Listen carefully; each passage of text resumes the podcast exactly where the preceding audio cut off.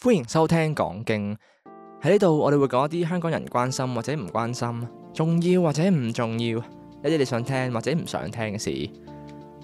我哋大概係全香港最冇內涵嘅 podcast 節目，我哋會用輕鬆嘅口吻討論各種大小嘅議題，用 talk shit 陪你度過枯燥乏味嘅生活。我係一發，我係明哥，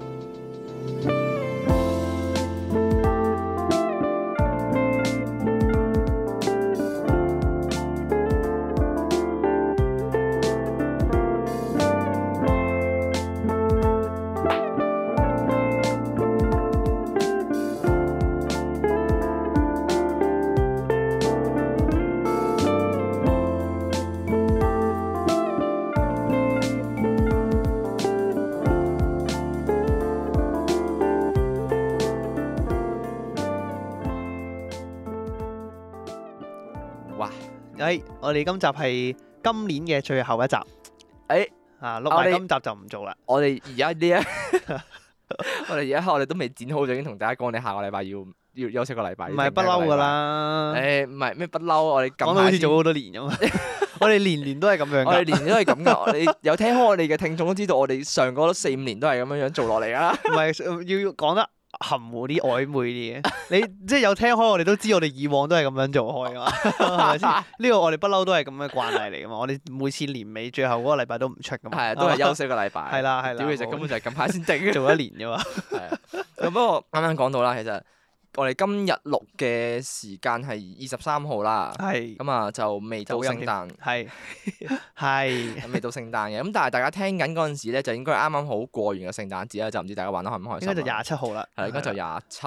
誒又啊啊咁啱，我哋嗰日交換緊禮物喎。係啊我哋係啊有機 嗱，我哋有機會會延期去到廿八號啦。啱啊如果係咁就，如果我係喺咁度預祝大家呢個聖誕快樂先。啊唉係啦，預祝大家聖同埋誕新年快快樂。雖然已經。過咗，誒係可以祝新年快樂。係咯，啱啊！新年快樂，係啊係啊新年快樂，係啊好很好新年呢個很快樂好。新年快樂咁誒，我估大家聖誕節唔知玩得開唔開心啊？不過，但係啊你自己有冇安排啲咩活動啊？聖誕節聖誕節嘅話，其實都比較忙咁我聖誕，嚇，都近排準備緊，因為我揾到 full time 啦。係啊係係啊係啊啊，，即係終於叫做話揾到份 full time 咁啊！係之後錄恭音喜就要恭喜改一改時間。嚇，我諗過咧，我哋遲啲啊，多謝你恭喜先。我我唔係真心嘅，唔緊要啊。唉，準住 唉，算啦，冇嘢啦你。想講咩啊？我快啲係啊！哎我我係話我係話，咁咧我哋遲啲嗰個我哋未逢禮拜一出嘅，係咁啊我可能要改一改嗰個錄音嘅時間咧，咁可能可能就未必會禮拜逢禮拜一出啦，即係可能會哦會好啊調整一下啦。咁啊呢個就未定嘅，不過就咁講先啦。好係啊啦好啊好啊，即係 in case 如果有人真係有星期一，即係都知道我有啲聽眾係真係有星期一就哇出啦，哦真係喎，係啊，其實好開心㗎係。真啊，有好多聽眾都係等緊我哋星期一幾時 upload，跟住就一哎 upload 完即刻聽咁樣樣，跟住有留言咁樣樣。係啊，其實我都幾開心啊，講真。其實好開心啊。佢哋真係咧一出然之後就即刻聽咯。係即係啊即刻有有啲人會即刻俾翻 feedback 又成。係啊係啊我係知啊宅男係咯，宅男係係啊，啊係啊 係啊，建築宅男好開心佢啊！哋哇佢哋真係黐線喎，我自己都冇咁勤力喎。係啊，我哋一出完，跟住跟住啱啱 upload 完冇耐，跟住就已經覆我哋啦 D M 我哋啦，啊哦佢即刻黐線 DM 我哋，即刻 D M 我哋。哎啊！我哋今集咁就好笑好戇鳩喎，啊好多戇鳩啊，有共鳴啊咁 嗰啲。 犀利喎，我真係覺得好犀利啊！係啊不。過我聖誕節今年咧，我就都冇乜嘢特別好做 啊。我比較就咁啲係你又走啦 飲酒飲，我比較期待我哋廿七號嗰個交換禮物啊，因為其實都呢個係第二年啦，咁啱係第二年，我哋係咪啊？係咪第二年啊？誒，好似你係你講呢個方式嘅第二呢個方式嘅係啊第二係呢個交係啦換禮物係啦，方咁式嘅上第一二年嗰係個交換禮物嘅嘅叫做結果啦，結哈果哈都唔唔錯嘅，大家都收到一份唔錯禮物啦。咁啊，唔知道今年，因為我哋今年仲要多過上年嘅印象中，好似係嗰個範圍。咁跟住仲加埋，跟住仲要加上咧，上年咧我哋有誒、呃可能一兩位朋友咧喺澳洲嗰邊啦，咁佢寄過嚟都需要啲時間。咁可能明哥就係其中一位遲收禮物嘅人啦，嚇咁我唔係啊今年關我咩事啊？唔係咩？你唔係咩？邊個你知邊個送俾我咩？上年唔係啊澳洲仔送俾你咩？係啊係啊。係咁，佢唔係遲咗寄俾你咩？我冇遲好多，冇遲好咗多幾日啫。係咯係咯係咯，遲收禮物啊嘛，咁我哋大家喺度興奮拆緊哦，禮物佢今年嗰份陣時到咗就。啦，已經啊係啦，咁所以以正想講就係今年嗰份已經到咗啦，咁希望今年就大家一齊砌砌拆禮物啦，就唔會有呢個 delay 嘅情況發生嚇啦，嚇嚇係嚇嚇啦，亦都唔會誒、呃希望希望啊嚇，因為我已經打聽咗某幾位朋友嘅禮物啦，就希望大家嘅禮物就唔好令大家失望啦，好似誒話俾對你上一聽兩啊，年咁樣樣，今年咧大家怨聲載道啊。咩叫怨聲據載據道啊？我做過民意調查話俾我聽咧，今年大家對於送禮物好頭痛。話好苦惱。佢話玩第二年已經好頭痛，啊，真係啊，唔係因為大家諗，諗唔到啊，諗唔到送咩好啊。大家嘅思，大家嘅創意思維就係去到咁多嘢，唔我覺得。係啩？我覺得啊冇上年錯其實我都輕鬆嘅喎，今年我都 OK 輕鬆喎。你我話你肯定人哋中意喎，我我 firm 㗎，我你 firm 㗎。覺得人哋唔中意啊？哦，我覺得 O K 喎，我做得好好。唔係唔係，因為我我有信心㗎呢份。我近排都有同我送禮物嗰位吹過客水咧，嚇都知道呢份應該係佢需要嘅嘢咯。哦即係根據我 OK 嘅日常觀察，係啦。你好驚佢唔小心買咗啊？誒點解你咁問嘅？咩啊？我冇，點解嚇親啊？ 你係咪你係咪有打？因為因為咧，其實呢個講得嘅，佢唔聽嘅，因為嗰個 friend 唔聽我哋節目嘅，其實唔 怕唔嘅，其係實。因為我係嗱，因為其實咧，誒、我前一個禮拜度嚇啦，嚇嚇我已經其實一早就買咗份禮物，我月頭已經買好咗份禮物㗎啦。嚇嚇嚇！啊，你要講下前設先嘅，咁啊一發咧佢就抽到份，即係抽到送俾阿阿 A 先生啊咁樣 A 啦先生係啦，係係啦我哋自己一個，即係佢其實本身佢就做開 gym 咁樣樣，咁係但係我係又唔係想去送一啲做 gym 嘅禮物俾佢。又唔熟啊嘛，本身自己係係啦係啦，跟住咧就其實我我又唔透露咩禮物啦，總之就係 anyway 啦，其實發生咗啲小插曲嘅，係就係咧，因為我真係有擔心過，我嗰排真係諗，如果十二月，因為都臨近聖誕啊嘛，咁如果大家譬如話誒臨聖誕節就，誒、哎突然間想換嘢喎咁樣樣，跟住就咁啱換咗現有嘅嘢，咁點知原來人哋想送俾你就係嗰樣嘢咯，咁就會好尷哦尬撞咯。咗就好尷尬。係啦、跟住咧就有即係有見及此咧，我嗰陣時就有個突然間就，唉，不如我暗示佢啦咁樣樣，跟住我就攞我就借啲意問人哋，即係因為佢知道誒。嗯阿 J 先生送俾我嗰份係咩嚟噶嘛？哦，總之係送俾一發嗰條友係啦，啦，送俾一發嚇。嚇嚇嘅嗰條友，因為佢知嘅，A 先生知嘅，咁我就啊問佢：喂，誒、我想知道咧，我我我近排想買嘢，我同佢講話，我近排想買嘢，咁我想知咧，誒、我就即係借啲意同佢講話啊，會唔會買中咗送俾我嗰份啊？跟住就突然間就，唉、其實咧都係聖誕節臨近聖誕咧，都係唔好亂買嘢咁樣樣。跟住我借啲同佢講，哦我借啲表達呢、個呢、啊，個其觀實點係出我都覺嚟。得係。大家玩交換禮物之前咧，就唔好自己咁手多。係啊係啊，我真係好撚驚，其實嗰下我我好撚 驚，你因換為完禮物先去再買嘢咧，我覺得大家會安全啲。 係啊係啊，因為真係你驚一唔小心送嗰啲人哋唔小心買咗嘅嘢咧，係啊好尷尬。即係可能我當上年我送暖風機啦，我俾我送俾阿南丫島嗰位陳生啦。啊咁啊，我上年送暖風機，其實如果啊嚇，即係即係我攞嚟做例子啦。如果咁啱嗰年佢咁啱可能聖誕節頭諗住話，唉都天氣啊但佢凍又啦好，撚怕就凍喎，係啦就佢又怕想買啲嘢暖係啊，下其手。實佢真係怕凍啊嗰下。跟住我又覺得啊屌，誒南丫島咁撚凍，應該可以買個暖風機俾佢啦。即係邊疆係啊，唔係其實佢咁啱邊佢疆咁啱地區抽中嘅，唔係買俾佢嘅。咁但係但係嗰下咧，真係邊疆地區啊！如果佢真係咁啱又買咗個暖風機，咁跟住佢又抽中我我暖風機，咁就會好尷尬。嚇，我已經有一個咯喎，咁樣啱啱買新買住係，咁哦，OK 就冇理由有兩個噶嘛。我真係其實唔想發生翻對上幾年職場就話話唔要啊呢份咁樣，嚇即係就係好核突咯，真係成件跟住事係。啊你啊我唔講你買啲咩啦，算啦。係啊係梗係唔好講我買啲咩唔講當然即係好留翻啲驚喜。係。啦係啦，咁啊，但係點解啱啱講到就話點解大家咧都咁頭痛係啊咁咧頭痛咧？因為有即係大家今年咧人數又多咗少少。係啦，咁啊，多過大家上抽年一係兩啦，大家個都抽嘢就覺得，哎呀，我真係諗唔到究竟佢適合啲乜嘢，即係佢要啲乜嘢咧咁樣。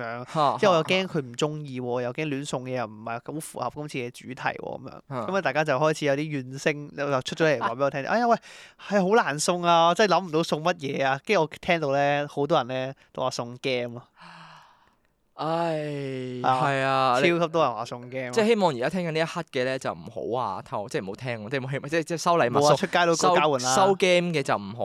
哦，係喎，出係啊街出交街都換，交換啦，拍哇咩又啫啱啱喎，我喎。講乜都得啊我。誒喂，咁我不如直頭講埋我送咩啦。如果係咁嘅話，出街都交換完啦，因為我哋可廿以七啊，號你。咪講咯。係其實咧嚇，我啱啱咪講到話我送俾佢做 gym 嘅。咁其實咧近排咧，佢因為佢之前咧就翻工好忙嚟，咁近排咧就係 home office 翻啦。係。咁就係多時間同我哋一齊打下機咁樣樣。咁咧，係我哋啊之前仲一齊出去砌一部電腦啦，佢自己係砌一部新電腦，跟住佢自己女朋友又送咗個耳機俾佢，即係係 headset 啦。係係然後佢自己又揾只滑鼠，係嚇嚇啦。嚇咁當下我就知道佢最近仲換咗 mon 添。係最近仲要換埋 mon 係添，啦，咁你有滑唔係有滑鼠有 mon 啊，誒咁咪又就有 headset 啦，咁係啊啦爭咩咧？就咁樣爭 keyboard 啦，梗係。咁其實當下我好早期就已經係諗緊，不如送個 keyboard 俾佢啦，因為根據呢個澳洲仔講咧，就佢仲係用緊佢唔知低 form 嗰陣時俾佢嘅嗰個耐以 Razer 前好耐嘅以前 keyboard 嘅。係係啦，跟住咧，我哋嗰陣時仲要係同明哥，即係我話，唉，哎屌我其實我都真係好驚佢可能已經佢會自己換哦過 keyboard，換，OK，係啦，咁所以就啊，佢嗰陣好時嘢借喎，佢啲。好死唔死又真係唔換，真係 唔 換 keyboard 係啦，跟住咧就我同明哥講，跟住就明哥套料咯。嗰陣時咧仲要開直播開 live 咧去影佢間房，佢又借啲望，哦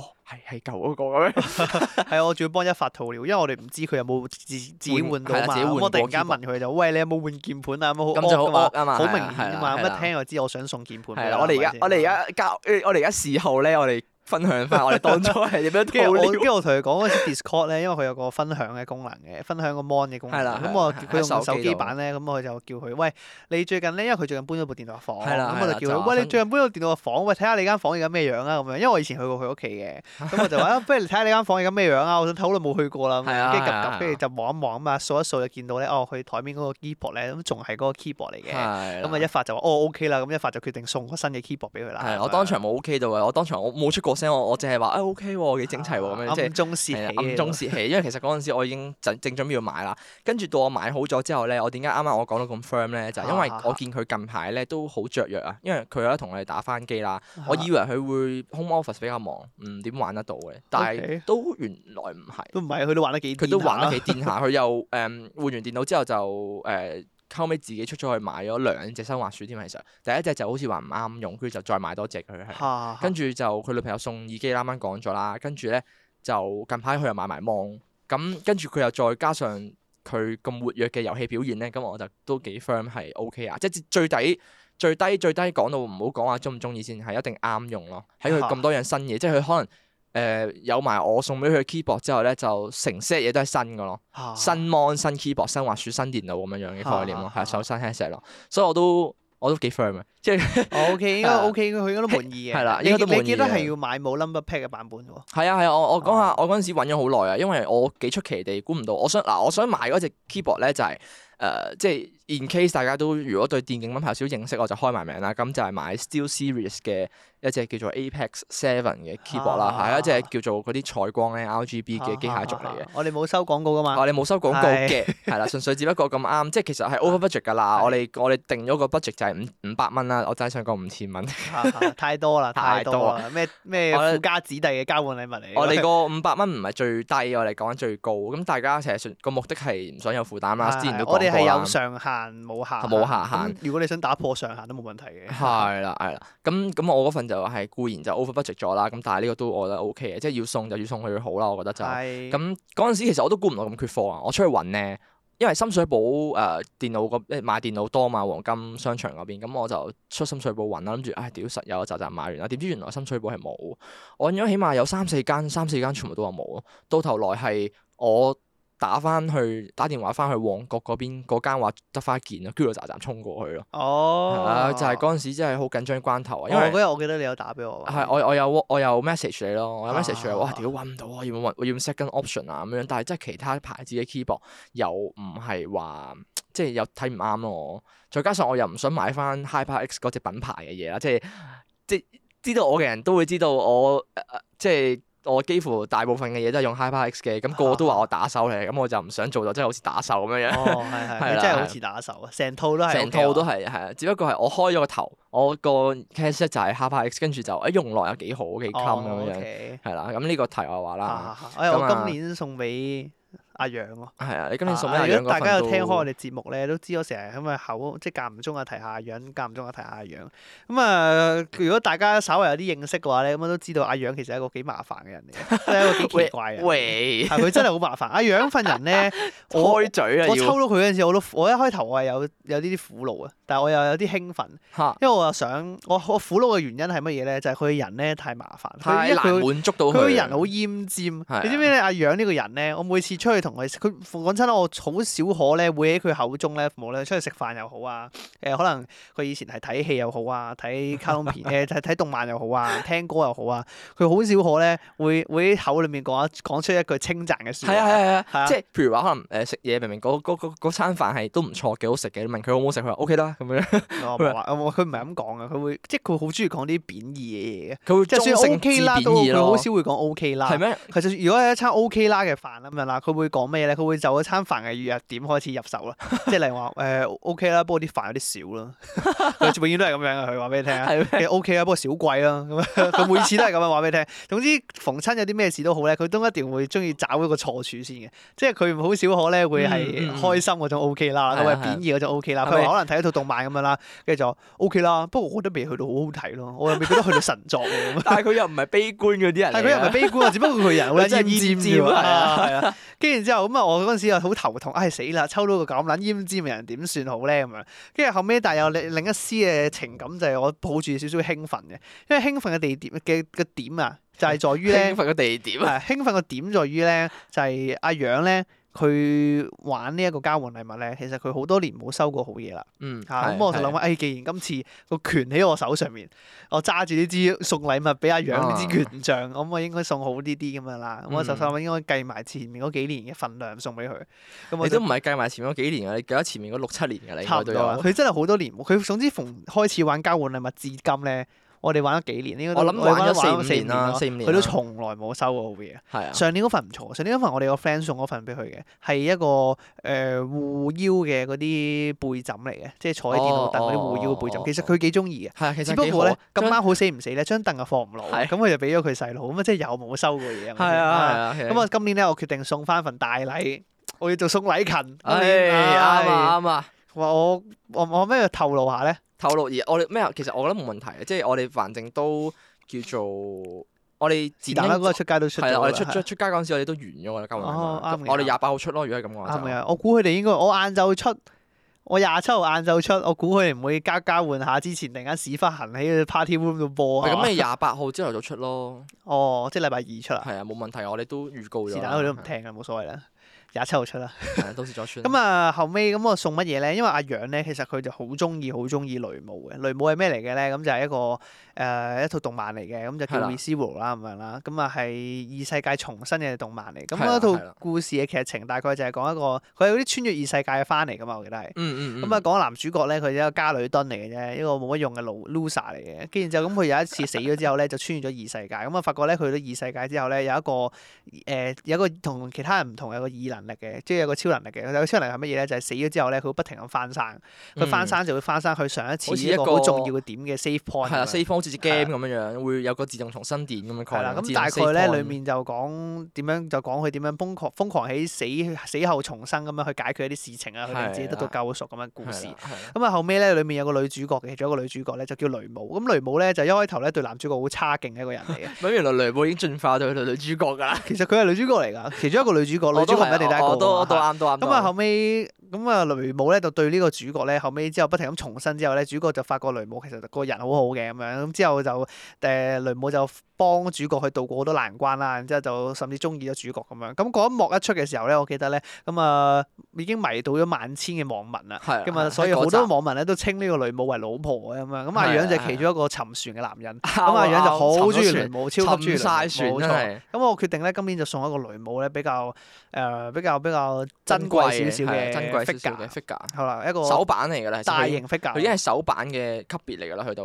佢 GK 咯， GK 即係咩啊哦，即即係大型嘅 PVC 咯？PVC 哦我都係 PVC 嚟㗎。 ，PVC 就係即係有啲人可能唔知嘅，哦其實就係 PVC 就係講緊 figure 同 PVC 有啲分別嘅，其實 PVC 係講我唔記得 PVC 係好似誒某一種物料做係㗎嘛啊，PVC 係某一種係物同料 figure 有咯，啲唔塑同膠嘅物料。因為其實如果要講 figure 呢一類型嘅嘢嘅話咧，手板啊呢啲咁嘅類型嘅話嘅嘢咧，其實有幾種分別嘅，可以同大家講一講咁樣嘅。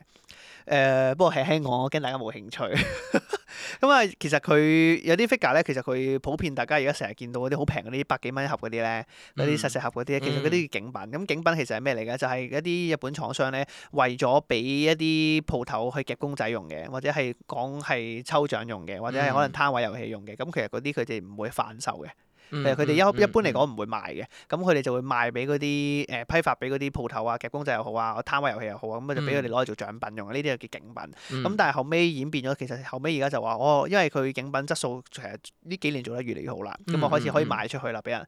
咁啊有啲廠商、有啲鋪頭可能就會入手景品去賣出去俾其他人，所以有個價錢相宜，而且個造型都唔差嘅景品嘅係 figure 啦係咁啊樣啦啦咁其實去到後尾，咁之後有啲廠商可能會整一啲叫做 GK 嘅，GK 係咩咧？就係、大型嘅 figure，即係講緊可能係話報警版嘅，後面又會有啲唔同嘅特效嘅，然之後個人物嗰個細緻度好高嘅，跟然之後係好精緻、好靚咁樣，同一般嘅 figure 就唔同咁樣咯，所以就冇錯，我今年就係送 GK 俾佢啦，嗯，冇錯，啊所以哇，其實都好重本下，明都哥唔知㗎，唔知㗎，幾錢咧唔講啊喎，都唔話俾大家聽啦，係咪有先？興趣就自己上 search 下雷姆呢個 G K 大型 G K 嘅價錢咯，啊，揾到嘅話唔講啦，唔講啦，誒呢個就唔講啦唔講啦 OK 咁所以其實今年我希望即係啱啱我其實前面咁講係有原因嘅，因為我都知道今年有幾幾樣服嘅禮物啦，咁啊希望即係希望大家都唔會收到啲咩服嘅嘢咯。哦，即即係係我我係咪 MVP 啊？請問你一定係我送 MVP，嘅係咪明哥 MVP 啊？絕對係 MVP，佢嗰份嘢係 over budget 咗好多倍嘅唔。好講，唔好講，我嗯我唔俾人我 唔會鬧啊。講，其實都 check 到啦，屌，其實都 check 到啦。 好好好，都唔唔係講，唔都講，唔講。都都唔係啲咩秘密嚟㗎啦，個個都知道你係花咗一大筆錢嘅。冇冇冇，冇咁冇不過冇少少咯，少係少啊咯，少少係少啦少啦，啊少少啦，花咗少少錢啦。啊係。係係 係誒，不過講起咧， 屌，今個禮拜有另一樣嘢好想講係嘅，一定要喺呢度講下。係今年簡直係呢件不係年度大事，唔不吐講不唔快喎得，真係唔哦講唔得，哦太好笑啦，實在。我即係我即係想講咩啊？嚇你咪你想講阿阿黃先生單嘢啊？係啊，我想講你不知道的事多的是， 太好笑啦！實在。誒誒，請講。因為有啲人誒，大家應該全部人全世界都知應該好多都啦。知㗎咁啊，啦王力宏就出軌咁樣，都同佢老婆離咗婚咁啊。係咁離咗婚之後咧，原本一開頭咧就有啲傳言就話，哦係應該係佢老婆啊咧，阿李靜蕾咧就同係，哦其實我到而家都唔知係李靜蕾定係李靚啊蕾咯。我我以為係你靚咯，但我覺佢佢得個唔字係係寫啊，靚字係啊啊係嘛啊，但係好似係異體字嚟㗎，我即覺係好似係嗰啲讀係讀靜咯，我記得好得似係啊，係。即係名讀落去我就心唔諗邊有同人叫李靚女咁撚俗㗎？邊人度邊人哋起名嘅農村冇我讀都過書。我嗰日都猶豫咗，不過我不過因為我睇文啦，我冇讀到出嚟就唔計較。不過我聽總好之似聽係聽李李正，唔係李正靜雷蕾咯，啊係啦係我啦。心諗啊，阿是呢個唔係重點。跟住後尾嗰陣時咧，就話啊李靜蕾咧點解會同王力宏離婚咧？因為佢哋係結咗係婚八年啊嘛，又離咗婚啊嘛。係咁啊就話可能係婆媳關係唔好，嗯咁之後咧咁啊婆媳關係唔好咁啊離咗婚啦。點知後尾咧隔咗一段時間之後咧，突然間佢老婆即係阿李靜蕾咧，突然間出文喎，出文突然間就深夜出文就就爆料就同大家講，我、其實咧，我同王力宏離婚咧，係因為誒佢、出軌、偷食、瘋狂約炮，又叫雞， 係啊，然之後係幾乎喺誒、呃全中國每一個地區都有炮友咁滯嘅，跟住就睇翻佢啲 check 嗰啲記錄咧，然之後係講佢啲私生活係濫到不行咁樣哇嘅，跟住咁啊全哇即刻全網譁然轟動，哇！真係驚喜嘅。我想但係講我哋呢單嘢太太驚嚇啦，太實在驚訝啦！真係即係一語驚人啊！突然間嗰太晚就爆出啲咁嘅嘢太。神奇啦！我仲記得好好似嗰陣時一開即係事件一開始嗰陣時，王力宏咧就澄清就話：我絕對咧就冇偷食嘅咁樣樣咯。係啊，佢死撐咗幾佢死次撐咗幾次啊係啊係嘅，係啦，基本上佢每次出文啦，都係講話，都係反駁佢噶啊嘛，都係反駁佢老婆啊，係啊跟住每次啊都係俾佢老婆咧一一咁樣擊破咯，係真係好啊睇係 啊。啊，越講越啊多嘢咁樣我樣我感嗰幾日覺追路咧，去追劇咁咯，太有趣。咯。哇，好撚癲！佢一出嗰陣時文啊我即刻去睇啦，超正我覺得。但係咁樣樣，其實佢又即係我覺得，即係各地都引起咗好多唔同迴響啦。即係包括被稱為曾經嘅炮友，譬如話可能有啲誒明星啦，跟住都啊好似係啊近排阿 Yumi 就啊 B Y 服 Two Umi 啊，係啊係啊 B Y Two Yumi 就服毒啊嘛，啊，就企圖自殺啦。而家就好似好似我未睇晒，好似係企圖咯，就冇事嘅，而家喺急症室啦，類似哈哈哈哈係啦。咁但我覺得即係唔知件，即係唔真係唔知邊邊啱邊邊錯啦。始終都。即係個話，我覺得係公説公有理，婆説婆有理咯。咁但係我覺啊得王力宏嗰邊係可以多啲嘅，因為佢後尾佢又道歉文啊嘛，佢佢道放棄佢喎，放棄，佢道歉得嚟，佢道歉得嚟，佢又已經冇再反駁佢咯。嘅道歉好撚冇誠意㗎啦。係啊，佢係嘅啊道歉根本就係咧，佢對之前嗰啲咩出軌啊、叫雞啊、約炮啊嗰啲嘢咧，完全冇回應過啦。係啦，佢就話我都唔 再，我都唔再講落去啦。啊左思思右想，我覺得咧， 我覺得咧，即係誒男人都係要承擔承擔翻自己嘅錯係誤嘅，啦係啦係啦但佢完全冇回應過咯。我心諗，即係佢個其實個態度就係意思就係話，OK，你話我 OK 錯咪我錯咯係，我認咯，OK 係啊，你你中意咁講咪咁講咯，咁係啊我而係家啊當係啦即咁樣係連樣。就係啊我話哦退出娛樂圈先啦。其實佢講廢話咩？佢都唔退出咩？係啊，都係冇人啊搵都佢搞做咗啦咁大單嘢啦喂。但係我後尾咧嗰日咧，我同阿楊喺度討論。嚇嗰晚我同阿楊喺度討論，我同阿楊好撚中意傾八卦新聞啊係係嘅。因為有咩八卦新聞，我哋兩個就啊呢兩條友咧，啲八卦新聞多多嘢傾到咧，可以第日開翻個特輯係專佢哋兩個請佢哋上過嚟講八講八卦卦新聞。啊新聞嘅 focus，係啊係啊，唔得我好佢哋佢哋咧，好佢哋 clickbait 咗。佢哋成日咧一開口埋口咧，就好容易去撚咗佢去啲唔同明星嘅八卦新聞嗰 度咯，好撚長氣啊佢哋可以黐撚好啦，線嘅因為我真係好撚中意傾八卦新聞。跟住我嗰晚喺度傾啦，我哋兩個發現咗一樣好，即係誒、呃、應該即係點解呢件事咧會話得咁犀利咧？嚇首先有兩樣嘢好值得講嘅。係第一個咧就係誒佢老婆，係我發覺咧李靜蕾咧佢好聰明，嗯佢出 post 嗰個時間咧簡直係 無敵。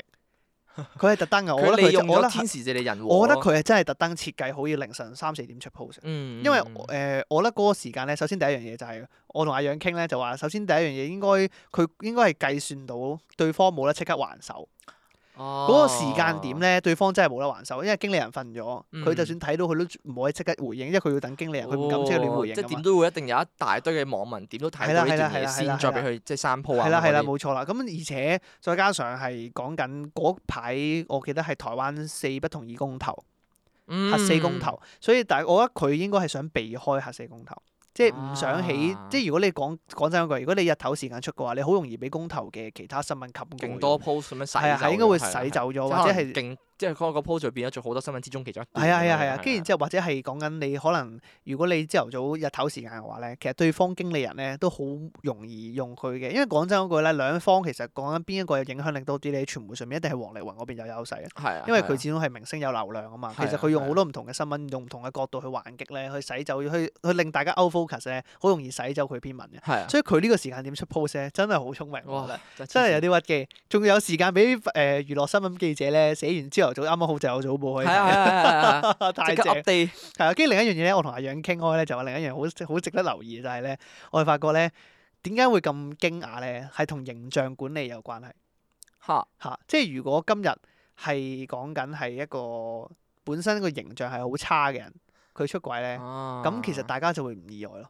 係啊，啊哦個反差冇咁勁啊嘛。但係講緊王力宏係完美嘅男人啊唔嘛，係啊，其實佢都唔算係特別完美嘅男人嚟嘅。但係佢形象好嘛佢，形象唔，佢形象一半一半嘅。其實喺大陸嚟講咧，其實佢之前咧係好耐之前咧有粉絲咧係有覺得佢係一個表面上好好，但係暗地裏係一個好撚差勁嘅明星咯。係但係冇人有指證過佢嘛。係啊，即係譬如話，可能有啲人曾經有講過話啦，佢誒、呃表面上收到 fans 嘅禮物啊、啊花嗰啲咧，佢轉個頭咧就會話垃圾，佢抌咗佢咯。係啊，曾經有係啦，哦，宋禮勤啦。係啊，宋禮勤 啊，即係。但係問題係呢一點咧，你啲如果呢啲指控好冇力噶嘛係啊，即係好你無聽力落就似係咯 haters 講嘅嘢㗎嘛。係啊，係啊。但係講緊即係你 haters 嘅嘢就可以唔理啦，但係佢講緊佢形象又係講哇音樂才子喎，出好多哦歌係啊喎，即有係如果靚仔講喎，佢即係個才華方面係嚟啊講係啊嘅係啊話，有靚仔係喎，啊喂有顧家又好男人喎係咁啦樣，跟住係啦啊佢成功各方面成都功覺得人士咁樣樣啦，根係本啊就係啊，你喺各娛樂方面界都覺得哇好屈機喎，好係似啊好神奇係啊係啊喎，所以我覺得哇咁樣如果佢咁樣公開偷食咧，即係個反差就會覺得哇屌原來佢背地裏係咁嘅人嚟㗎，嗰係下啊反差就好撚勁咯，仲要係唔止一個喎，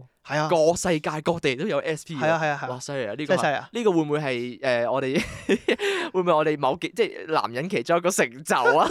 即係未結婚啊，講緊未結婚唔。係我唔覺得係㗎，我唔覺得呃係㗎，即唔係哦好拖我水啊即。係我我會唔會係即係我都係疑問句嚟嘅？唉，即係 o k 即係可能有啲有啲如果玩開嘅話，即係會唔會啊覺得哇？如果自己有世界各地都有 SP，應該都 幾正啊！即佢係都我幾癲喎，其實係佢都幾講真癲佢喎真係好撚癲係啊喎，佢仲要去到邊都約到邊嘅喎，好撚係癲啊係啊喎自走炮嚟嘅，我係人形我自係走炮王力。宏啊咁樣，跟住就嚟啊！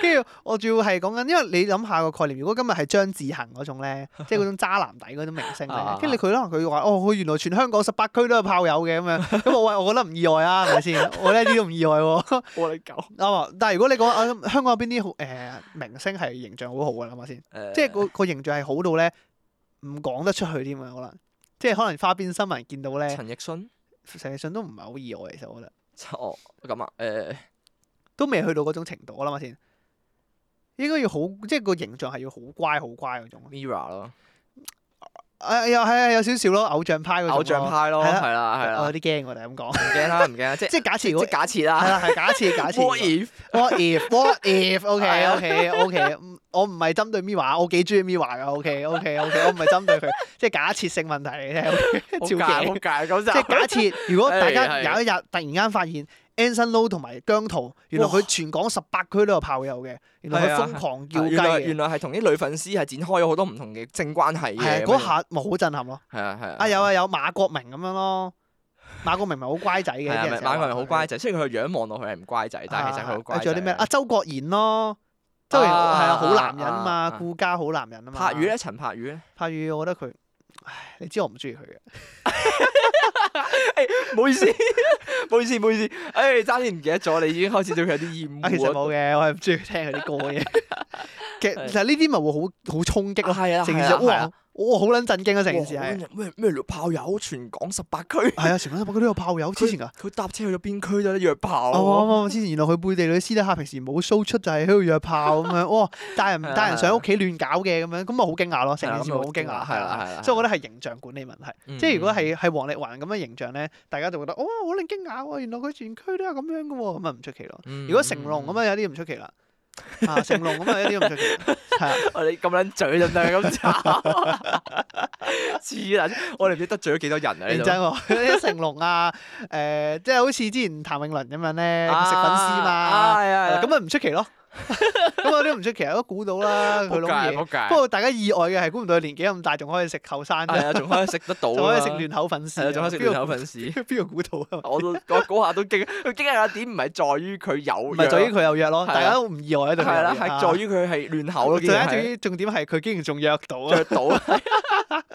講緊阿阿太講緊阿啊校長都都阿譚校長應該都有，校長都係校長嘅年紀嚟噶嘛係，啦，校長年紀應該都六十幾噶啦，又都係啲學校校長已經有個年紀啊係嚟㗎嘛啊校長，如果唔係就唔會叫校長哇啦。幾卅幾啊好似啊，卅幾啊好似， 係啊，咁得嚟佢都有，都有平時翻都有 keep 開 啊，犀利犀利犀 search 利，下先。好似七十四咯，我冇記錯嘅話，哇，差四係啊，啊，我冇記錯啊，差一，七十一，差一，差一，都都犀利㗎啦，啊都啊已經過咗退休年齡啊㗎啦。我七十一我都都唔知我可唔可以可唔可以可唔可以降到咁底啊？ 誒，你唔好亂講嘢啊！突然間啊， 你女朋友即刻衝上嚟，好似你係咪想七十一歲都降到咁低我啊？唔係哦唔係唔係啊嘛，唔係唔唔係唔係係就好啦。咁嘅意誒思，OK，啊，OK，好哇！好我哋今集行下講咗好耐啦。誒，今集原意我哋講咗咁多嚟緊聖誕嘅嘢得嚟咧，咁其實我哋今集都係想回顧下啦，即係都。嗯到我哋出呢集嗰陣時，已經廿幾號啦，即係可能大家都聽完呢集就過新年噶啦，準備係啊，準備倒數咯，準備倒數啦迎，接下一年啦，係啦。咁啊，今集就同大家回憶下我哋二零一一年發生咗啲咩事，同埋啊嚟緊二零二二年咧就有啲咩展望咁啦。咁啊，而家休息一陣先，轉頭咧就翻到嚟就同大家講經啦。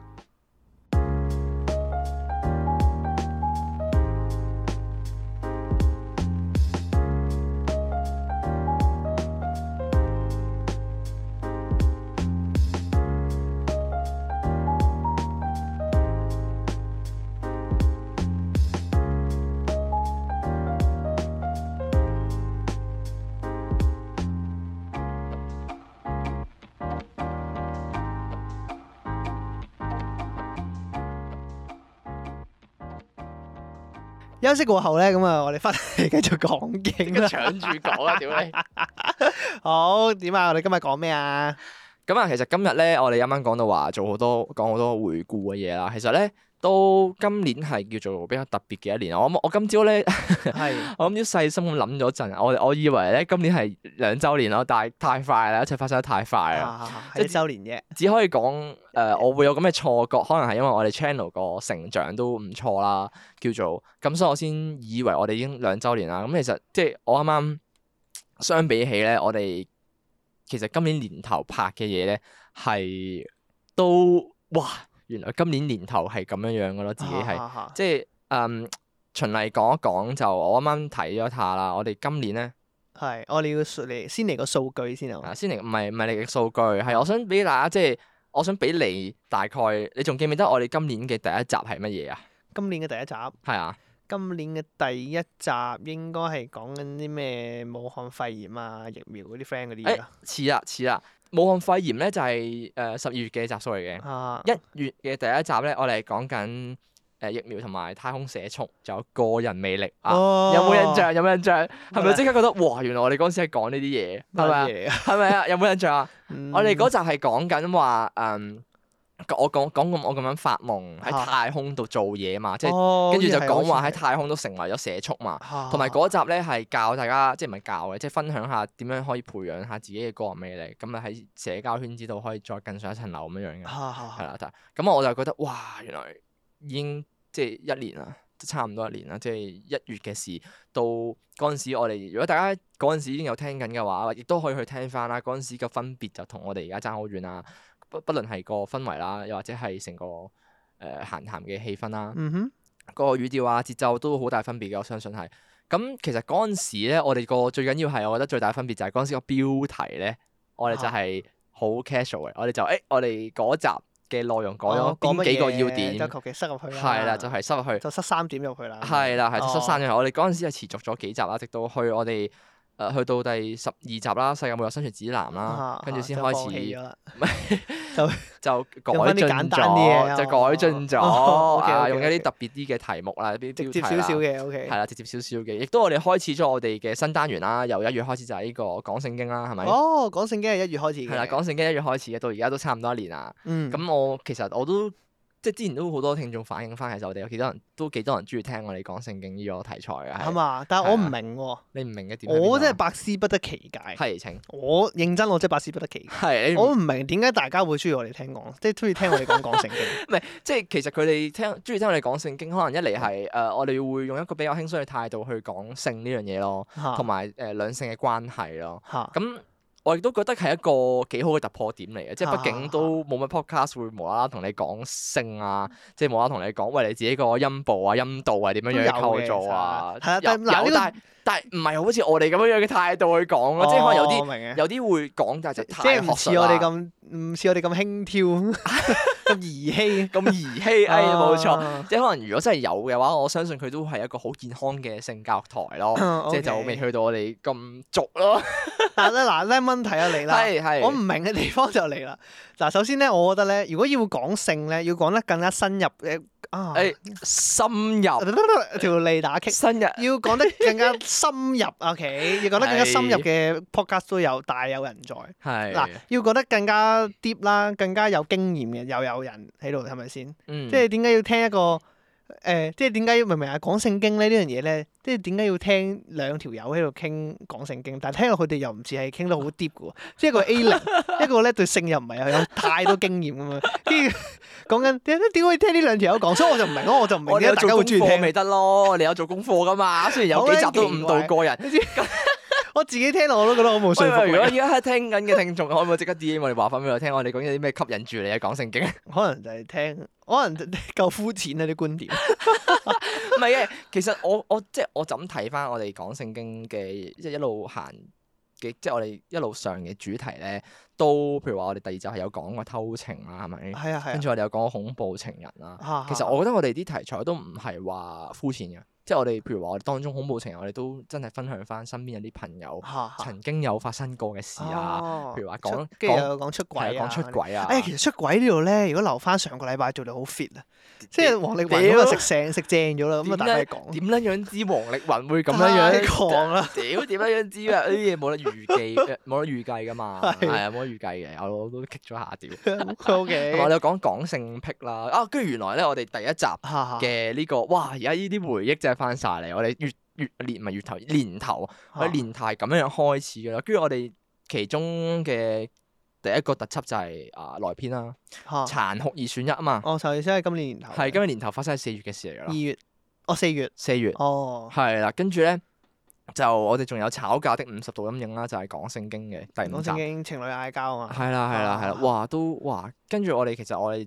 前幾集咧，我哋啊係嗰陣時臨近 DSE 啦，仲要哇唔知點解 DSE 嗰集咧，硬係就同而家咧好似爭無幾，即係唔係爭好遠咁樣樣喎。啊，今年仲過得快過上一年，我仲記得上一年開頭嗰陣時，閒談已經講到話啊上一年過得好快咁樣，唔知點解今年感覺上仲快喎、哦誒你講起 DSE 嗰集咧，你知唔知嗰集咧？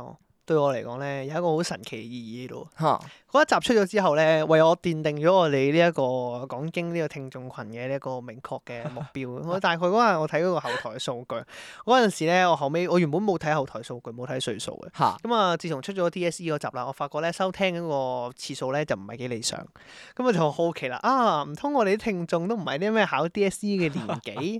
咁啊，我後尾咧我就去後台睇一睇咧，發覺我哋大概講緊十八歲左右嘅聽眾咧，其實係少之又少。係啊係啊，全部都廿幾三十歲嘅。嗯我哋係咪應該要主攻下呢一個中學生嘅市場，唔好啦，唔好啦，我覺得我哋啲咁俗咁多粗口嘅嘢就唔好培育教未來下一代？啊係啊啦，我哋唔好就攞唔 好攞嚟培育未來下一代，我哋唔好誤人子弟 啦， 哦，做壞規矩啊！做壞規矩啦，真係啲中學生陣間啲老師打嚟投訴我哋啲 校 哦哎長。學校禁聽咯， 即係最近好似以前咧，有冇 有冇印象咧？誒、學校以前有份唔記得咩周刊咧，有份叫《爽報》啊，係咪真㗎？有有份叫爽報㗎，你冇學校冇聽過咩？好似又有啊。以前有一份花邊新聞嘅報紙咧，叫爽報嘅。爽報咧，咁嗰陣時因為佢咧就以呢、一個哦，我記得有一排叫誒、呃爽報啱啱紅起，係啊係啦，咁嗰陣時其實佢嘅賣點咧就係會成日 post 一啲花邊新聞啦，同埋佢內容就係充斥住好多唔同嘅一啲比較性感嘅話題啦，例係啊如係一係啊啲泳裝嘅女星啊，或者係係啊一啲寫係啊真嘅啊模我記得啦，特兒我記得啦，啊哇，嗰下好興啊！係啦，咁所以咧嗰陣時有一期咧學校就會禁咗嘅，禁咗就哦呢啲爽報咧就算係一啲不雅嘅刊物咁啊，唔可以帶翻學校係啊嘅就唔咁計樣。報紙嘅，咁係啦嗰陣時係你啦仲爭議啊，其實報紙嚟啫嘛，咁樣樣。係啦係係啦啦係係啦，啊雖然我哋一定唔係咁諗嘅，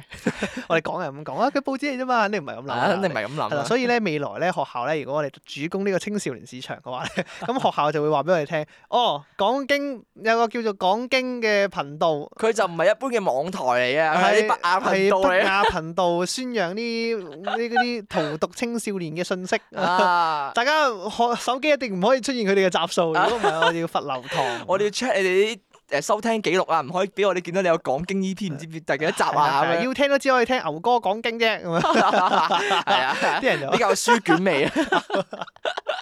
我哋污染晒人哋啲頻 道啲名，冇錯啦，就係 咁啊，樣原。原來係咁樣一回事。咁但係其實題外話啦，啱啱我覺得 O K 啊，我哋奠定咗自己嗰個收聽群眾都跟住咧，我哋後尾仲有呢個叫做人揸車我揸車啦，有忘了愛啦。哇，其實我哋可以睇得出咧，我哋今年嗰個低潮期其實係大概喺邊個位啦？即係譬如話我哋啊、去到五月啊六月咧，其實我哋就開始會見到啲題目係比較可能叫做誒冇咁有共鳴，係啦，即係我、哦我自己會覺得。嗰幾集係好似冇咁好咯，比較、哦就好似譬如普通話啲。係啊啦，普通啲就譬如話，可能我有一集我會覺得麻麻嘅，就係呢個轉身後竟成為奇幻生物咯。啊哈哈！係啦，或者人揸車我揸車，人揸車我揸車嗰集其實都 OK 嘅，我哋都因為分享我咗見啲啲。人揸車，我揸嗰車嗰集係講咗好多我哋啲揸車經驗，但係我我會覺得轉身後竟成為奇幻生物嗰集就好似有啲叫做誒、呃有啲奇怪，係有啲奇 怪，即係我哋嗰哦集譬如話講啲咩咧，我哋講咗譬如話誒、我去日本嘅痛苦之旅啦，即係我哋嗰陣時又兜翻落去，因為嗰陣時話去動物園啊嘛，咁樣講起。哎我哋跟住可以數下究竟一發喺二零二一年裏面分享咗幾多次佢去日本嘅事情？因為真係太有遺憾啦，件事即係成日講啦。跟住我哋又講咗話誒，我哋想成為嘅想成為嘅奇幻生物啦，即係譬如啊啊啊話啊誒，明哥有分享過佢想做吸血鬼係啊係嘛啊，我到而家 都係啊依然都好想做啊！ 係係再再提一提大家啦，如果有吸血鬼聽我哋節目嘅 話咧，即係你知道我係好中意想成為吸血鬼嘅，記得咧你記得有佢興咬趣。咬有啊興趣咬我嘅就 D M 誒就就就快啲 P M 我 OK 係啦，係啦跟住我會覺得誒、呃我哋開幾時開始叫做話開始慢慢起飛翻，就係我哋七月嗰陣時啊，講譬如話，其中有一集叫譬如話，其中有一集講聖經咧，就係話不如分手啦。跟住可能有啲講經就係、譬如話校園奇妙物語啊、人生願望清單啦，係嘛？人越大朋友越少啊，鄉下仔呢啲咧，我就覺得啊，開始我哋叫做好似話捉到嗰、個嗰個路啦，開始慢慢捉到我哋個主題大概就係講咩咯。即係開始就大概會，即係我哋個方向慢慢就清楚咗啦。啊就以前可能我哋一開始就年頭嗰陣時，我哋就會覺得啊，個市場嘅聽眾係想聽啲乜嘢咧？大概有啲咩係熱話咧？咁你就會嗯想做翻嗰類嘅題目啦，亦都想去自己嘗試去融入啦。咁但係問題就係在於，如果有啲話題我哋唔係真係傾開，又或者唔係咁熟悉嘅，咁我哋就要特登去做 research 啊，係咪？係咁啊我係啊哋做 research，跟住可能有啲嘅熱話，做完 research 之後咧，其實係好似你就住個資料去講係冇乜討，即係冇咁有討論價值噶嘛，成件嗯事就係、咁所以就變相我哋就覺得就係嗰陣時低潮期就覺得哇，我哋好似唔應該就住啲聽眾，會我哋唔應該諗啲聽眾想聽咩，我哋應該諗我哋自己想講哦自咩。己想講咩就講咩算數係啦，因為呢呢個亦都係我哋原本講經嗰、個嗰、個台嘅節目嘅嘅原意嚟嘅，就係、我哋想講經嘛。我哋原意就係想講經嘛。啊，我到而家我都仍然好中意我哋嘅 intro，講咗咁多集咧，我都仍然好中意我哋嘅 intro。當初我哋點點解會諗到啲咁戇鳩嘅嘢 出嚟？哦即係我哋會講啲香港人關心或者唔關心啦，重要又或者唔重要啦，即係你想聽又或者你唔想聽嘅嘢。聽完都唔知講啲 咩，係啦就即係講經咯，即係講經啱啊即係講經咪咯啱咯，即係我哋定得幾好成件事真係。啊，係唔錯唔錯。我覺得咧，你講起低潮期呢樣嘢咧，其實我自己覺得咧，你啱啱一開頭即係今集一開頭其實都講到啦，就係話我哋講緊呢一年走過嚟咧，咁啊發覺我哋嗰個即係 I G 又好啊，收聽數又好啊，個成長咧其實都幾快啊嘛。係啊但其實我覺得唔夠快，我覺得唔，我覺得唔算係好快，唔算係。好快。講真，佢當其然實收聽 O K 嘅，收聽我覺得滿意嘅。但係 I G 嗰個 follow 咧，我就其實就我覺得唔係唔係好好咯。不過其實我後尾我認真諗一諗咧，我琴晚有咧諗過呢個問題，即係我琴晚喺度諗緊今日講咩好咧咁啊。咁我就諗緊，誒、我可以講下 I G follow 咁呢件事情。咁其實一路走嚟咧，我哋 I G 嘅上升嘅速度，其實講真嗰句就唔係快嘅。係即係其實算係慢嘅。即係講緊都唔係多啦，二百幾挨近三百咁樣啦而家。啊，希望今年可以過三百啦。而家係啊爭，而家咧我爭五個， 啊今日廿今日廿幾號廿三號啊，今日廿三號咧就爭五個，OK。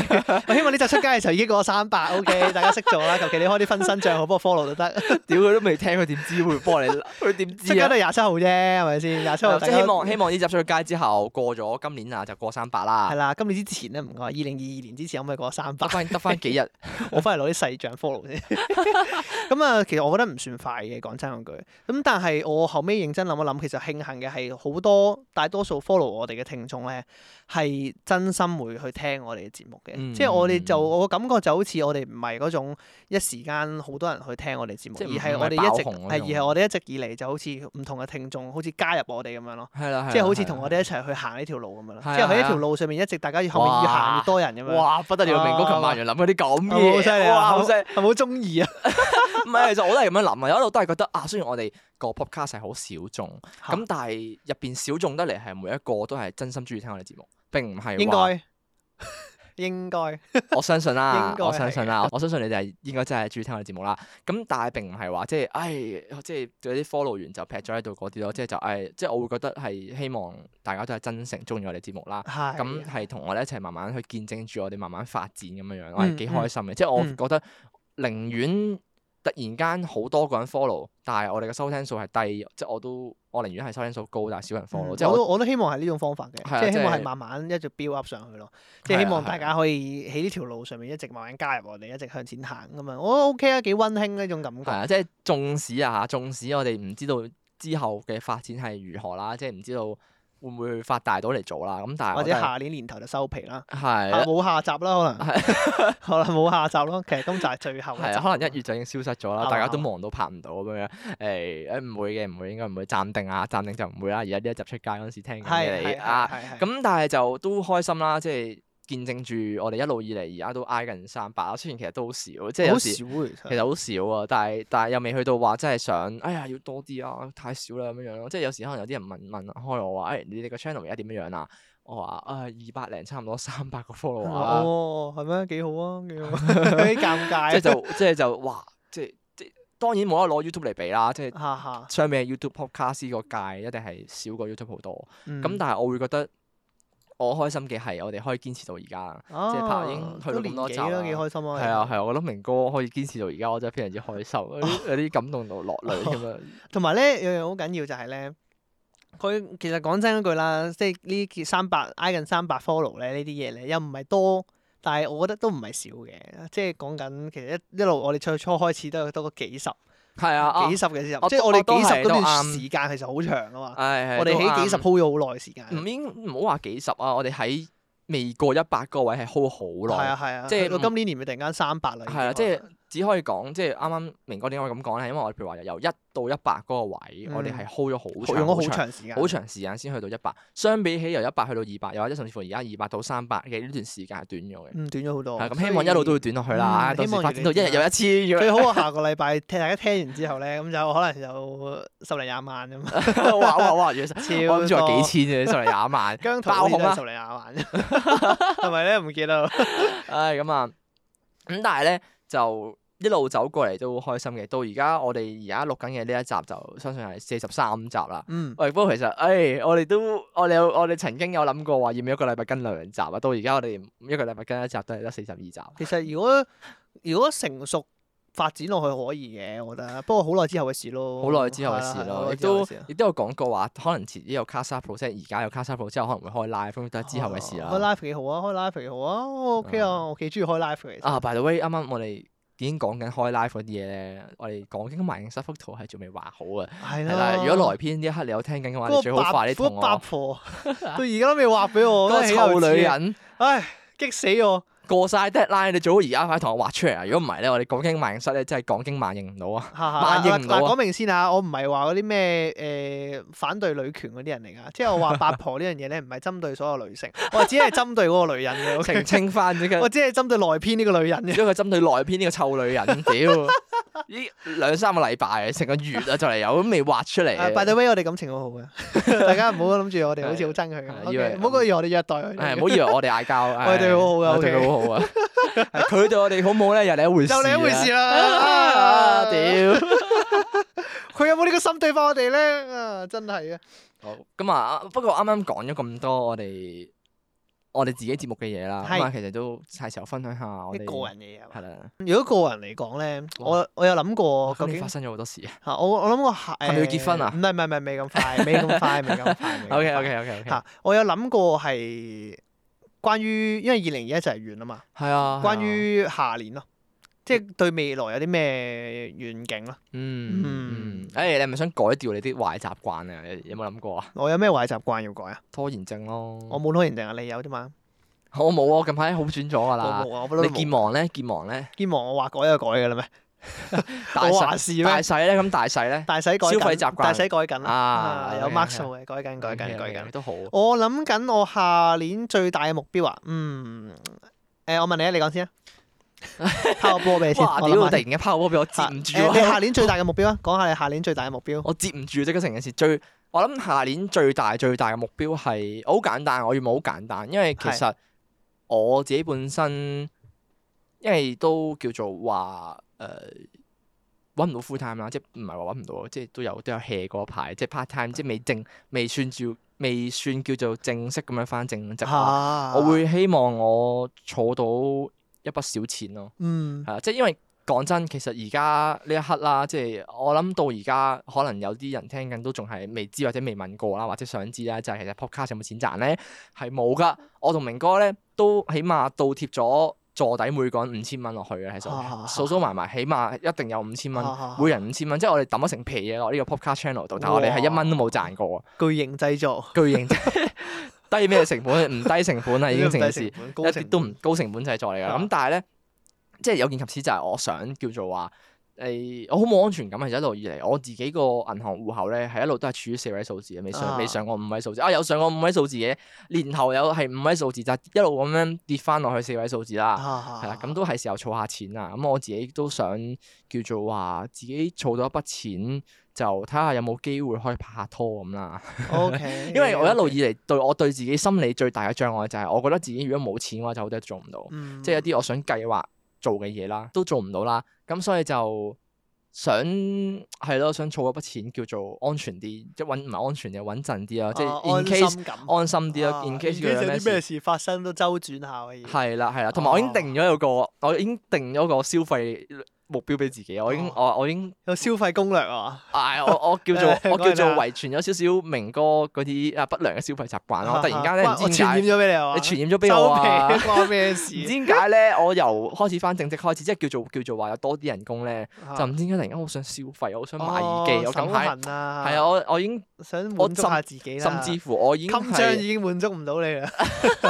唔係嘅，我我自己有樣一路好想買嘅嘢，即係即係我嚇自己好中意聽歌啊嘛。哈哈咁 Sony 就出咗佢嗰個無線誒藍真藍牙無線耳機啦，咁我好想買佢旗艦新嗰隻 XM 四啫，純粹係。哈即係如果知知道嘅聽眾就應該都知啦，佢啊 Sony 嗰隻新嘅誒、呃耳機咧就好犀利噶嘛，有主動降噪，跟住佢有新晶片嗰啲咧，咁我諗都要啊坐底都二千蚊噶啦。咁但係 OK，但係我覺得我係我一個月人工負擔得起，叫做話又有錢剩嘅，咁我自己我都哦先會買啦。係啦先會買。咁唔係其哦唔係話先會買，我已經決定咗要買。哦我嘅意思係我買完之後我都會有錢剩，而且儲得起你錢。不如等下個月你翻 full time 啊，下個月係啊，我就係諗住話下個月翻 full time 之後出出咗糧糧出咗糧嗰陣時再買係咯。即係下個月尾，下個係啊月，下下個月係啊頭如無買如咯無意外就應該係二月頭會入手噶啦，呢隻已經。哦，幾係好啦係啦啊！呢個係我定嘅 OK，OK 少少目標，即係我嘅決心咯。咁可唔可以維持到一個月咧？咁可能會唔會係我翻工嗰陣時就哇屌好撚攰啊，跟住又突然間唔想消費咧，咁就另一回事 啦。哦，OK OK，我講我嘅話咧，我下年嘅目標係我希望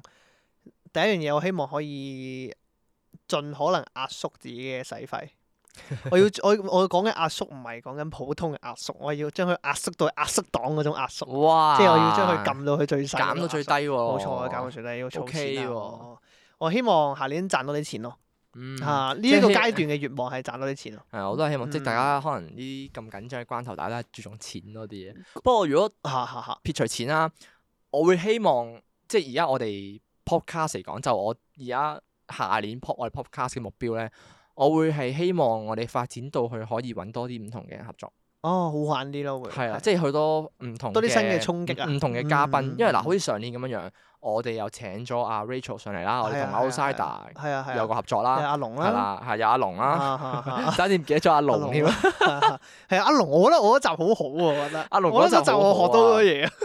即係咧，如果大家未聽我哋有一集咧，我哋講話去講聖經嚟係㗎啊講聖經嚟㗎。如果大家咧自己偷歡泰國片泰國篇 featuring 阿龍 f i c t u r e 如果大家 未聽咧，而家快啲去啊強推我嗰碌集我返係今年我心目中 top three top 嘅， three 嘅真係 top 啊 three 哦我好嘅鍾意嗰集係其實我都我覺得我嗰集覺得好啊，好笑啊！即係係如果大家係新聽眾啊嚇，不妨碌翻去我哋講聖經啊，獨自去偷歡泰國篇去聽翻呢集。啊冇錯冇錯，誒同埋下係咯下面希望可以多啲多啲嘉賓上嚟咯，係啊係啊新嘅衝擊，新嘅係啊 studio 多啲位俾嘉賓坐，先好意思請人上嚟啊嘛！係而家啊呢屌都你啱，啊係啊而要家呢講度啊又甩灰廁所冇燈咁，邊好意思請人上嚟啊？ 我哋呢大個佬甩灰工作室要再見啊，就嚟同你講拜拜。誒噏味廁所屌係人啊哋上嚟係啊去廁所係。啊誒廁所嗰邊睇住我冇燈嘅喎，誒廁所小心啲啊，地下好濕啊，仲有仲有一 味其睇實 住。其實上次 Rachel 上嚟嗰陣時已經好唔好意思。啊係。咯，即係講真，即係係 Rachel 都叫做話，即係一個女仔人家咁樣上到嚟我哋 studio，即係個廁所冇燈，跟住道門又鎖唔到，哇，勁尷尬咯，我想勁尷講真係尬。希望好意思 Rachel 啊超唔好介意，係好唔好意思，就係哦，sorry 即 sorry，係 sorry sorry，而家先道歉。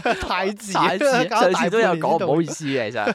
跟住同埋我哋又有上到去黑白嗰邊啦，係啦，我哋亦都有做上到去做人哋嘉賓啦，咁所以其實都都幾嗯我哋開嚟緊下個心。月都要去人哋做嘉賓啦，哎呀，不過係邊一我個要去就唔人哋做透露嘉住賓啦，係誒係係唔透露保住翻。啲神秘感先。啱啊啱啊，係咯，所以今係咯，下年嘅願景希望係可以賺多啲錢，同埋。嗯希望節目可以有啲新嘅衝擊，可以俾大家聽下咯。我覺得嗯係啦，嗯嗯賺到錢可以結婚啊！我哦，唔怪之係話你要壓縮自己啲消費啦。係，啊係啊，冇錯。嗯我唔係我意思唔係話我要結婚啊，即係我唔係準備下年結婚啊。哦 OK，大家唔好理解我哎錯喂誤。我我以為我真係以為啊你要下年就結婚啦，冇冇，因應為該冇咁因快。為朋我哋朋友自己圍內都知道明哥真係差唔多結婚㗎啦，話晒都都差唔多啦，真係差都識咗好耐啦都，咁亦都去到呢個誒女朋友都畢咗業啦，嗯係啦，啊有冇快到咁？有冇快到咁？大家冷靜啲。係啦， OK 咁 都可以開始準備生小朋友，你明明明明明明明明跟住就成家立室。我啊咪話咗我唔唔想生係先。 啊，我知我特登講嘅，所以係明明明唔係我特下登講嘅，要講到咧成件事結婚啲唔係下嘛。年就結婚。OK。哦，下個月啊，原唔呃來係係唔係唔係唔係 唔係，下年就下個月啦。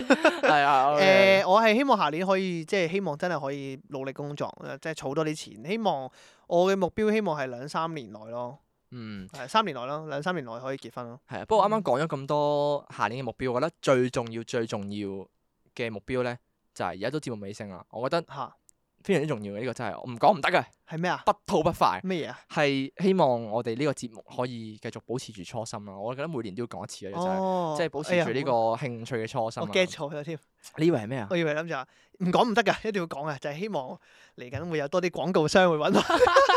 如果啊，即係我哋上幾集咧，咪有如果啊 Samsung 啊而家聽緊啊，或者啊 Apple 而家聽緊， 或者 HiPi X 如果聽㗎，或者 Castable 嘅 Road 如 Road 果嘅聽聽緊㗎，啊太多啦太多啦，我哋幾有潛力你睇下。我哋如果你唔順氣，我哋踩到你咁低啊，就快啲證明你哋唔值得啦， 踩到咁低啦。或者樓下成日去食嗰間滷肉飯都可以揾我哋落 廣告，冇所啊謂乜都得。講翻正題，啊係就係即係希望我哋都會維持住我哋呢個初心。咁我哋嘅初心係乜嘢咧？就係、我哋之前可能譬如話喺其他節目嘅訪談啦，又甚甚至乎係我哋自己都有講過咧，就係、譬如話。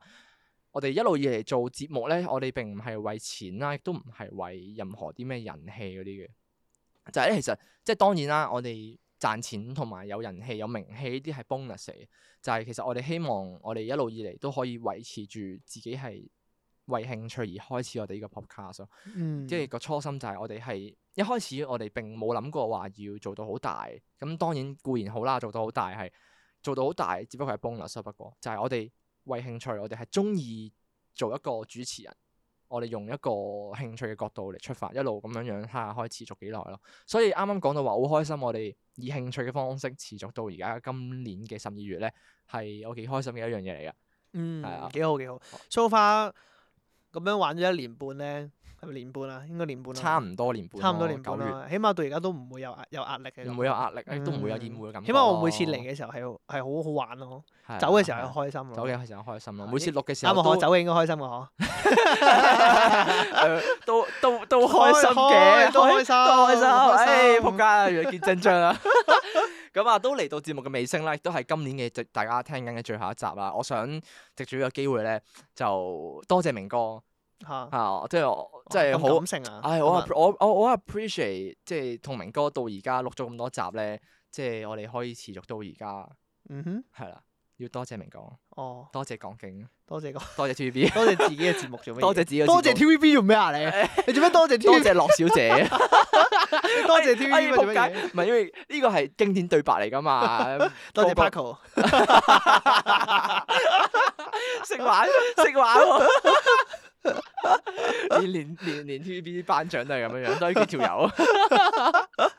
係啦，就係咁啦。咁既然你都多謝我，都多謝下啦。咁哇我多謝你一定噶啦。啊 OK，咁啊唔多講啦。呢啲咁啊呢啲呢啲嘢擺喺心裏邊得㗎啦，係啊另外就真係要好多謝呢一年嚟支持我哋嘅所有聽眾啊，係啊呢個最緊要，亦都好嗯多謝曾經請過你上去做嘉賓嘅嘅，嘅所有其他嘅台啦 podcast 合作嘅人係啦啦，喺嘅係啦， podcast 其他所有度主啦持節目啦。係亦都好多謝我哋請過嘅嘉賓肯上嚟嗯係同我哋玩咁嗯，冇樣，錯冇錯，我最愛嘅係聽眾。係啊，嗯，我真係最愛聽眾。最愛嘅聽眾，我愛聽眾多過愛你。 超我夠愛聽眾多過愛你啦，唉決決裂關係決裂啦，唉你估我真係好珍惜你咩？啊原來大家都中意我聽眾講下㗎， 啫。原來大家愛聽啊唔眾係多啲，嘅，我係真係好，我係真係好感激聽眾嘅，因為講緊係啊係真係一直有聽我哋聽眾，即係哦講乜撚嘢啊，即係一直有聽我哋節目嘅聽眾。哇哇犀利 喎！咪即係其實咧，點解我哋咁中意自己聽眾係因為咧，往往咧我哋嘅動力來源好多都係來自聽嗯眾，即係講真啦，屌！冇你哋就冇我哋啦。係啊，嗯講真見真章啊！講真，其實我哋自己俾自己嘅動力始終都有限，即係始終你唔係話你有廣告或者你唔係話有收入咧，即係始終好難會你可以 keep 到自己。雖然話興趣，但係你點都會有攰嘅一日㗎嘛。嗯，你點想？你點都會有低潮期啊下，你會想有人欣賞你嘅興趣，你會想有人同你一齊去玩，有人想去、嗯去見到你嘅成果㗎嘛。去去識得去尊重你咯，去睇到你哦，你係喺呢件事上面係啦，有係啦，就好似你玩運，係係啦，就好似你玩運動，你都會想去比賽嘅概念咯，係啦，係啦。啊但咁係比賽你未必一定係為咗贏，未必一定為咗攞獎去係啊去攞獎你係金。想睇下自己成果去到邊個位咯，係啊咁嗯聽眾就係反映住我哋，其實我哋今年都並不是完全冇人聽啦，係啊， 係仲要都啦，聽得幾多啊！有啲人係啦，係啦，講有人聽到三兩千兩三千分鐘都有啦。係啊，係啊，係啊。對於誒我哋呢個九千九百九十九 percent 嘅成長我咧，九百九哦九百九十九係嘢，999% sorry，sorry，sorry，原來啊九百九啊都多啊，係感覺到開心嘅，都亦都好多聽眾反映翻我，即係反映翻俾我哋聽話，哇！我哋我由頭聽到落尾，即係好好多時咧，佢唔使講啊，佢淨係講佢嗰集嘅內容咧，嗯已經知道佢成集聽晒，因為我哋嗰集佢講嘅嘢就係喺最尾嗰個位，係啊係啊。係啦，我哋係都啊，哇，佢聽晒去最尾喎，可能佢跳去最尾。啊係咯，我直想講，可能佢跳到最尾， 喂，你就嗰聽日最就講啲好好笑喎。前面嗰啲完全冇 聽過 冇。 聽跳去最後呃鳩我哋，咁都多謝你呃鳩我哋嘅。啊，係啊，係啊咁所以咁希望嚟緊呢一年咧都多多指教啦，繼續。唉，啦係冇錯。咁啊，都如果大家咧有啲咩想揾我哋啊，揾我哋揾我哋傾啊，想表達支持咧，都歡迎繼嗯分享續，嘅。都都即係好好樂意，我哋好樂意回應你，都快啲嚟 D M 我哋，歡迎係嚟啦 D 係 M 我啦哋。希望講經萬應室下年出到 世啦。希望。啱啱都幾好啊，其實希啊如果望來篇可以喺今年完之前俾個草稿我睇下， 我要將呢一段剪出嚟 send 俾佢 聽下先， 要啊要啊要，絕對俾啲壓力佢太啊過要。分啦呢 個不破過都例。幾都幾好嘅，如果可以下年即係下年啱啱年頭出到嘅話，開即始係就有係啦叫做有一個年頭有個新單元咁樣樣嘅概念啦。係啦，咁啊都多謝各位聽咗我哋咁多集啦。如果而家聽啊，你都多謝你聽到而家呢一刻先。係啦，咁我哋今集都其實差唔多啦，嗯，啊時間都嚟到都哇落咗講講廢話都講咗好耐今集，係咁時間都差唔多啦。我哋今集就嚟到呢度啦。咁如果中意我哋今集嘅節目咧，都 我正想講話可以微 follow 我哋。可以可以 unfollow 我哋。 follow 我哋。如果中意我哋今集嘅聽眾咧，就可以 follow 翻我哋個 IG 啦，可以 subscribe 我翻我哋 YouTube channel 啦，Spotify 啦。咁如果有啲咩問題咧，都可以喺 IG 度 DM 我哋啦，亦都可以 email 我哋。雖然從來冇人 email 過我哋嘅。咁我哋嘅聯絡資訊咧，就可以喺下邊資訊欄度揾到啊。有樣嘢好重要喺臨尾之前咧，一定要講一講。咁希望我哋臨即係希望我哋下年呢，一啲壞習慣啊嚇，可以叫做改良少少。我留意到我啱啱個結尾咧，都仍然係好快啊嘅語調。哦，OK，啊，好雖然好同時好都係特色，咁啊，今集就係咁多先啦，咁我哋下年見啦。拜拜拜拜。拜。